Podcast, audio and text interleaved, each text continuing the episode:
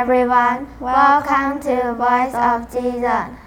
I'm Melody from Wu Ai. I'm Sophie from Wu Ai. Sophie, do you want some chocolates? Absolutely not. Chocolate isn't good for kids. Where did you get this crazy idea from? There's caffeine in it. Caffeine affects people in a bad way. You are making it sound so bad to eat chocolate. It's utterly good if you choose the right kind of chocolate to eat. How do I choose them? The darker the chocolate, the better.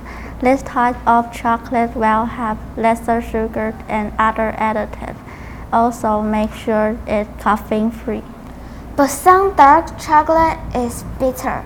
I like those sweet milk chocolates. I like them too. They do no harm to you when you just eat a small amount. That's the problem. I won't just eat a small amount. I won't binge on them. Oh, you should never do that. Binging on them can result in problems such as obesity and tooth decay. No, I don't want them. So, do you still say no to my chocolate? It's really good. Please, I want it. Alright, let's finish the show first, then you can eat it. That's all for today, Voice of Jesus. Thank you for tuning in. Bye.